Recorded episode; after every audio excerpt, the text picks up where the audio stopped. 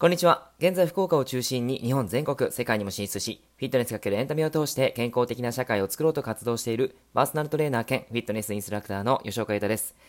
さて、今日からですね、新しいテーマでお話ししていこうと思います。目指せ快眠、今の睡眠の質を知る方法という内容をお話ししていこうと思ってるんですけども、皆さん睡眠の質いかがでしょうか？結構ですね、睡眠に対して悩んでらっしゃる方も多いんじゃないかなと思うんですね。あの、僕のお客様でも、結構ですね、なんか、寝る、寝るのに時間がかかりますとか、あとは、まあ、夜中起きてしまいますとか、結構、あります。あの、いろいろとお話を聞きますね。はい。で、えー、僕自身ですね、その睡眠の質っていうのはどうなんだろうなっていう形で、え、自分自身のことさえもやっぱりわからない。まあ、寝てるのでね、あの、あんまりわからないので、あの実際じゃあどうなんだろうっていうことで、いろいろとこう考えたりとか調べたりとかしてたんですね。で、まずやっぱり行き着いた答えっていうのは、まず自分の睡眠の質を知ろうということが行き着いた答えです。で、どういうふうに睡眠の質を知ろうというふうに、えまあ、しようかなと思ったんですけど、その方法として、えー、僕はですね、iPhone ユーザーなんですけども、iPhone に入っているスリープサイクルっていうアプリがあるんですね。で、それを使ってやってみようって思って、えー、1ヶ月間30日の、その、4時、朝4時半に起きようっていうチャレンジをしながらやったんですね。はい。で、えー、まあ、それのちょっと報告も兼ねてですね、今日はお話ししていこうと思うんですけども、やっぱりこのですね、えー、やってみてよかったなっていうのが一番の感想です。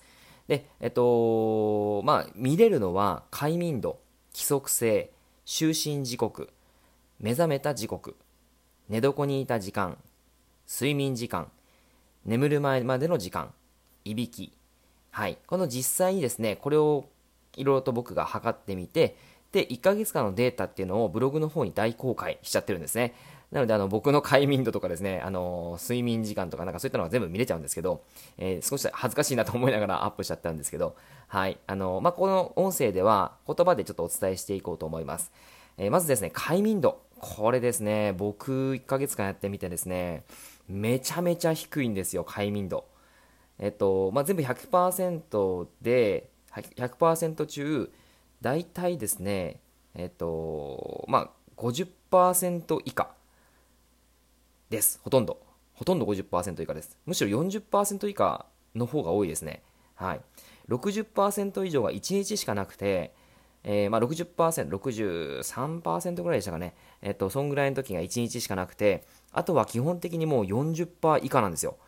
はい。なのでこれはですね、もう僕がですね、快眠です。皆さんやりましょう。快眠のやり方です。みたいな形でおすすめできない立場なんですよね。はい。なので、まあ僕自身、自分自身がやっぱりやれないと、お客様には勧められないし、自分がいいと思ったものを勧めたいので、そういうふうに考えると、やっぱり快眠なのでこれをやってくださいっていうふうには言えないんですね。はい。なので、これはちょっと改善しなきゃいけないなっていうのが、まあ今回、その、やってみて思ったことです。はい。そしてですね、規則性。えー、規則性ですね。これは規則性って何かっていうと、あの、基本的にやっぱ睡眠、えっと、就寝時間ですね。寝る時間と、あと起床時間。これを見ているんですけども、これがですね、またバラバラなんですよね。えっと、大体ですね、えー、平均で見ると、1時43分ぐらいに僕が寝ているみたいです。そして5時28分に起きているみたいです。はい。っていう平均を見てみると、そこのですね、合間、間に入っていれば、まあ、規則性が正しいですよっていう、まあ、規則性が高いですよっていう形に評価としてはなるんでしょうけど、そのですね、その、まあ、バラバラなんですよね。全然その中に収まってないんですよ。結構これがですね、やっぱり睡眠の質を下げているっていうことにも言えたりすると思うんですよね。はい。まあ、これが一つ読み取れたことです。はい。そして就寝時間ですね。えー、就寝時間に関してはですね、これあの、4時半に起きるって言ってたので、早く寝ないとダメなんですよね。ダメって当たり前なんですけど、えっ、ー、と、僕の場合ですね、大体多分、えー、普通に快眠できるのは6時間ぐらいだと思います。6時間。まあ大体7時間ぐらい寝ればいいというふうに言われてはいるんですけど、あんまりこれが長すぎても短すぎてもダメなんですけど、えー、6時間かなと思います。6時間寝ればすっきりスーッと起きれるという感じはするんですけど、えー、っとですね、大体ですね、睡眠、就寝時刻、寝る時間が2時とか、えー、場合によっては3時、4時。えー、1回6時前に寝てることもありますね。とか、あとは何回か12時ぐらいとか、え、1回じ、えーと、22時ぐらいとかいう感じのやつもありますけど、まあそんなもんですね。すごいバラバラですよね。はい。僕もこれ実際に自分でこうグラフを見てみてこんなにバラバラだったんだって思ってちょっとびっくりしたんですけど、はい、そんな感じになってます。そして目覚めた時刻ですね。目覚めた時刻は4時半に起きようって頑張ったんですけど、まあ、起きてる時もあるんですけど、えー、っとですね、大体起床時間のその平均は5時29分です。5時29分。まあ、まあまあかなっていう感じではあるんですけど、え、っとですね、二度寝したこともあるので、えー、ポーンってこうですね、8時半とか に起きるとか、そういったこともあったんですよ。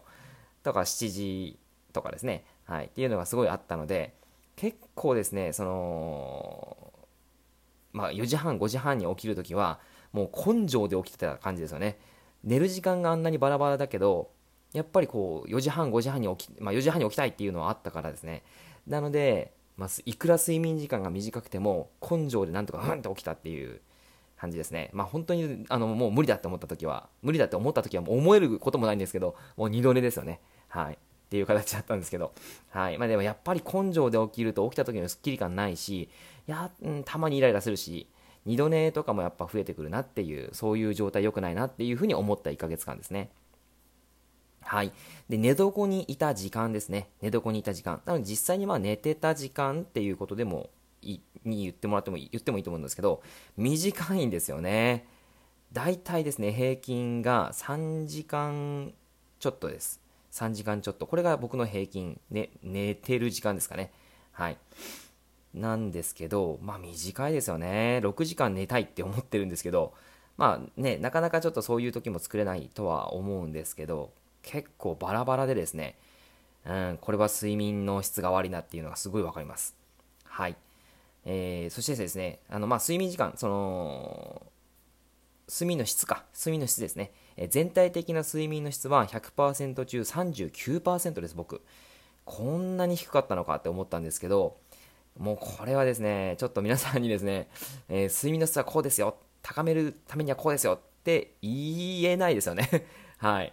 だから僕はですね、ちょっとこの1ヶ月間睡眠の質を改善しようというふうなことを頑張っていきたいと思います。まあ、もちろん早起きをするっていうのもやりたいんですけど、まあ、その睡眠の質っていうことを優先順位としては高くして、で、えー、快眠を、快眠レベルを、快眠の質を、こう、快眠度を上げていきたいなと思います。目標は40%です。えー、39%から1%しか上がってないじゃんっていう感じなんですけど、まあまあ、あの、ちょっとずつ、その睡眠の質を高められたらいいかなと思いますので、まあそういう取り組みをしてみて、こうやったらよかったよとか、えー、こういう風にすると、多分睡眠の質は変わります、みたいな形でお伝えできたらいいかなという風に思います。